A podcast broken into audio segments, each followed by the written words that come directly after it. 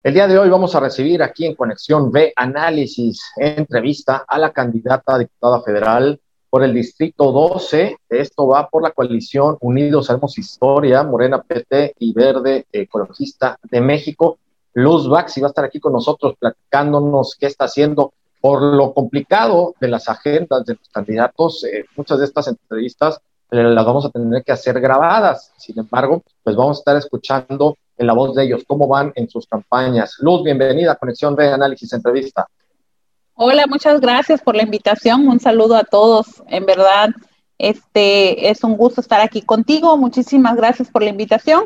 Y pues ahí vamos, ya casi un mesecito de, de campaña y pues dándole ahí a, algunos recorridos, reuniones, ya sabes, sin fin de cosas que, que se hace pues para llegar a la ciudadanía y pues obviamente para que conozcan, sobre todo que me conozcan a mí, conozcan alguna de las propuestas y pues ahí estamos. Eh, Luz, preguntarte precisamente de, esto, las propuestas. Ya tú bien lo dices, es un distrito complicado, son eh, varios municipios los que tienen que recorrer. Eh, en este caso, también la pandemia ha limitado mucho todos estos eventos masivos, que se puedan llegar a más gente, estos recorridos que hacen diariamente. Pero eh, importante el punto de las propuestas, esto que comentas. Eh, se ha escuchado muy poca propuesta y en los spots, en toda la información, eh, propaganda política que hay con relación a las campañas, se oyen más denostaciones que propuestas. ¿Cuáles son tus propuestas?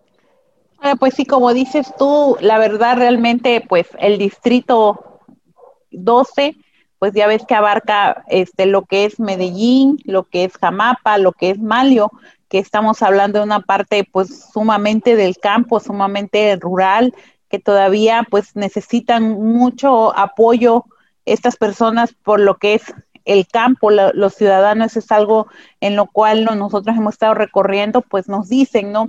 Muy diferente a lo que tiene que ver pues Boca del Río Veracruz, que totalmente es una zona urbana, tiene otras necesidades, tiene otra manera de verla y enfrentar la vida cotidiana, ¿no? Dentro de algunas de las propuestas que nosotros traemos, ya ves que, bueno, vamos en coalición. A mí yo soy propuesta directa del Partido Verde. El Partido Verde tiene cuatro propuestas centrales y una de ellas, bueno, con, eh, hoy que vivimos violencia, no solamente como mujeres, yo creo que hoy en día hablamos de, de delincuencia en todos los niveles. Eh, lo que son rutas de transporte seguras es una de las, de las prioridades que tenemos nosotros, el poder dar capacitación a lo que son los choferes, a que en los autobús, autobuses perdón, haya botón de pánico donde las autoridades pues asistan. Ese es algo, un, conjunto que, tenemos que hacer, ¿no? Y es lo que queremos llevar. También lo que son eh, medicamentos, que se asegure que haya medicamentos en los hospitales, que no haya falta. Ese es un tema que hoy en día vivimos y sentimos y como sociedad obviamente estamos preocupados nosotros. Creo que tenemos que llevar esa voz de la ciudadanía, que es un tema pues delicado, pero tenemos que, que trabajarlo.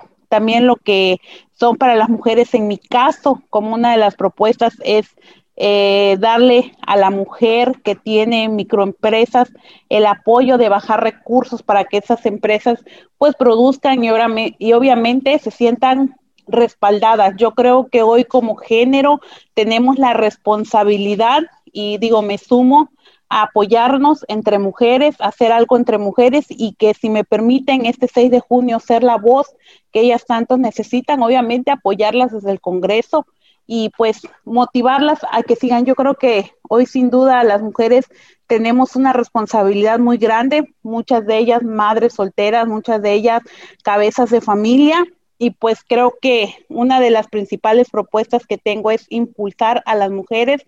También, bueno, como psicóloga que soy, licenciada en psicología, soy terapeuta, este, totalmente quizás deseo yo alejar la política, pero en el transcurso de la vida me fue llevando a la gestión social estar aquí y hoy alzar la mano y pedir a la ciudadanía que me tenga ese voto de confianza. Una de mis propuestas es que en cada una de las escuelas públicas exista la orientación de un psicólogo.